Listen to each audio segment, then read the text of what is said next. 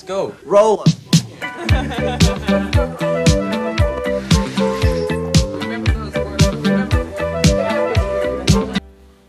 Hola amigas y amigos, les habla Mauricio de Medina y les doy la bienvenida a un episodio más de Aprende, ahorra e invierte. Te invito a escuchar el tema Charles Ponzi, el creador del esquema piramidal, el resumen semanal de los mercados y la frase de la semana. ¡Empezamos! El tema de la semana El 15 de noviembre de 1903, un italiano de 21 años que hablaba muy hábilmente desembarcó del SS Vancouver en el puerto de Boston con 2.5 dólares en efectivo y un millón en esperanzas. Su nombre era Charles Ponzi. Era tal su soltura y confianza que ha ingresado a las filas de los mayores estafadores de todos los tiempos. Conoce su historia en este podcast. Charles Ponzi nació en Lugo, Italia, el 3 de marzo de 1882 y ha pasado a la historia como un famoso delincuente de origen italiano especializado en estafas. Entre sus alias están Charles Poney, Charles P. Bianchi, Carl y Carlo.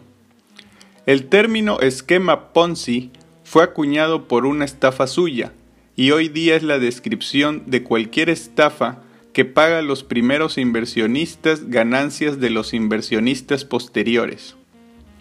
Charles Ponzi prometía a sus clientes un 50% de beneficios dentro de un plazo de 45 días o 100% dentro de 90 días, con el simple hecho de comprar cupones postales descontinuados en otros países y liquidándolos a su valor nominal en los Estados Unidos como una forma de arbitraje.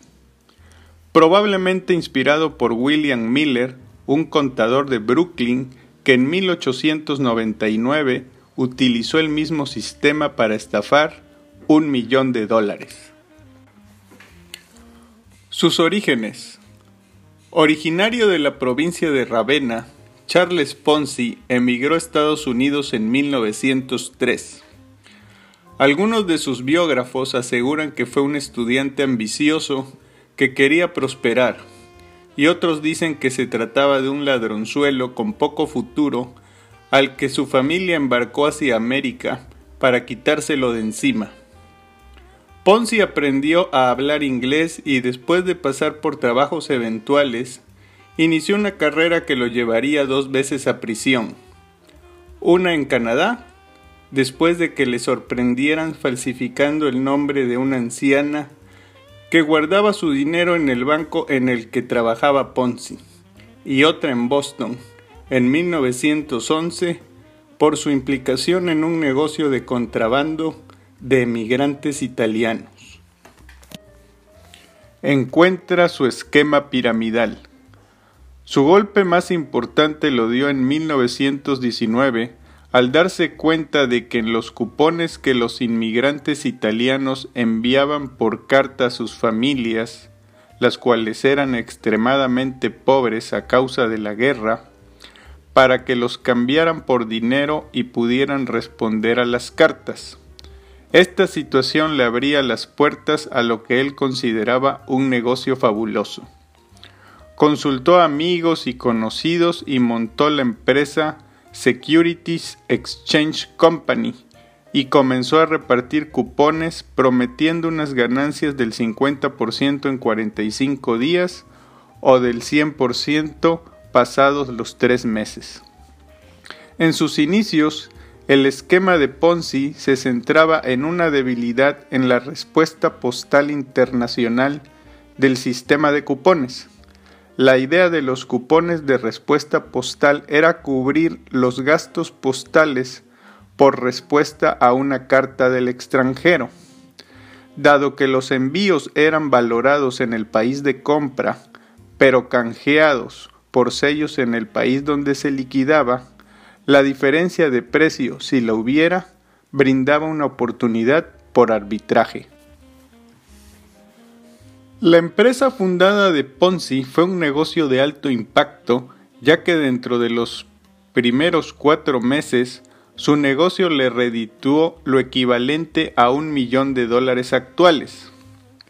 Filas enteras formadas afuera de sus oficinas queriendo comprar los Ponzi pagarés hicieron que en poco tiempo se convirtiera en un personaje acaudalado, y tanto políticos como medios de comunicación lo presentaban como un empresario ejemplar. Todo funcionó muy bien durante los primeros meses. El dinero llegaba por montones y los intereses se pagaban religiosamente. Las viudas hipotecaban sus casas y la gente recogía sus ahorros para invertirlos en el negocio de Ponzi.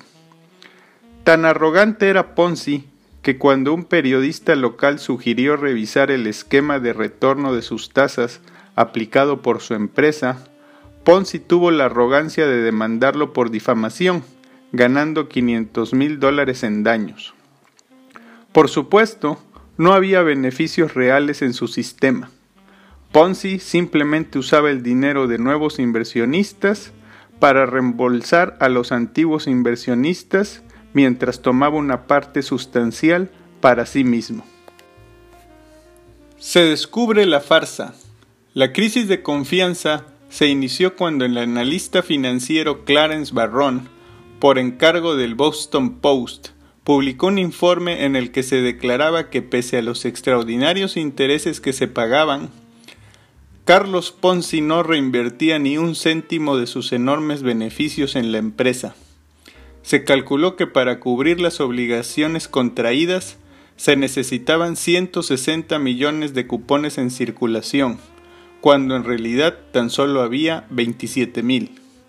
A partir de aquí, los acontecimientos se precipitaron y una multitud de inversores furiosos se presentaron ante las oficinas y tras demandarle fue ingresado en prisión. El primero de noviembre de 1920, la farsa no pudo continuar y fue llevado ante el tribunal donde fue declarado culpable de fraude y se le condonó a cinco años de prisión. Salió tres años más tarde y le condenaron a nueve más. Lo intenta de nuevo.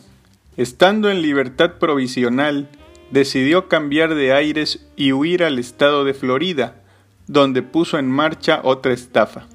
Sin embargo, para entonces su mala fama ya se había extendido. Antes de que le descubrieran, se escapó al estado de Texas y para intentar huir en un barco mercante se afeitó el bigote y la cabeza.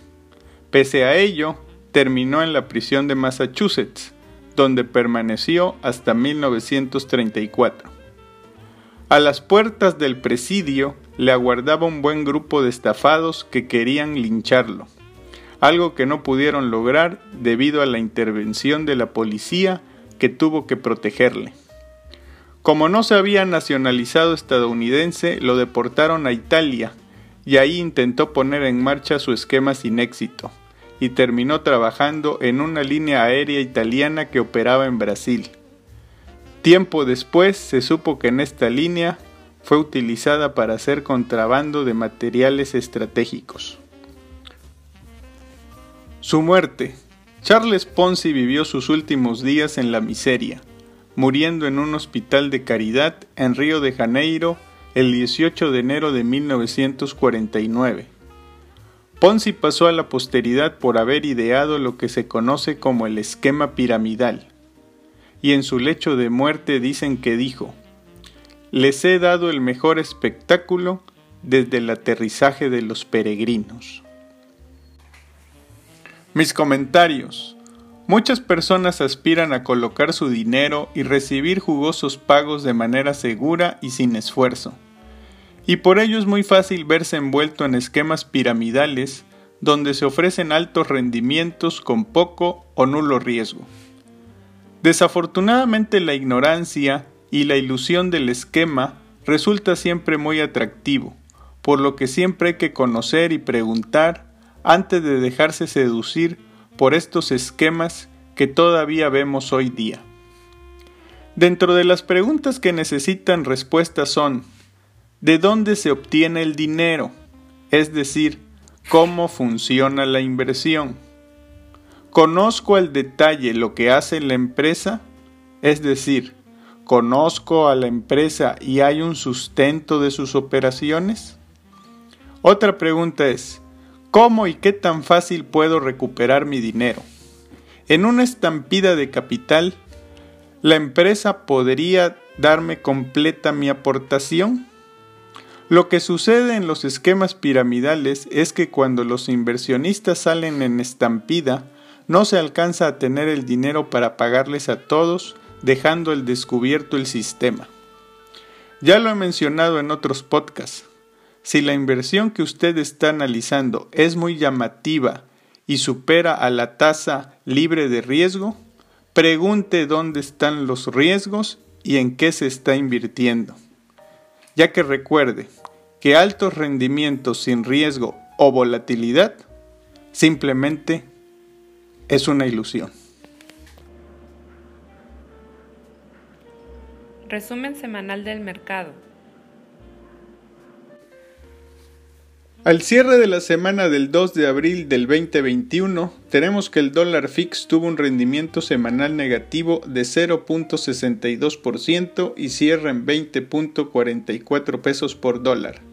El índice de precios y cotizaciones de la Bolsa Mexicana de Valores tuvo un rendimiento semanal negativo de 0.28% para ubicarse en 47.246 puntos, mientras que el índice norteamericano Standard Poor's 500 tuvo un rendimiento semanal positivo de 1.14% para colocarse en 4.019 puntos.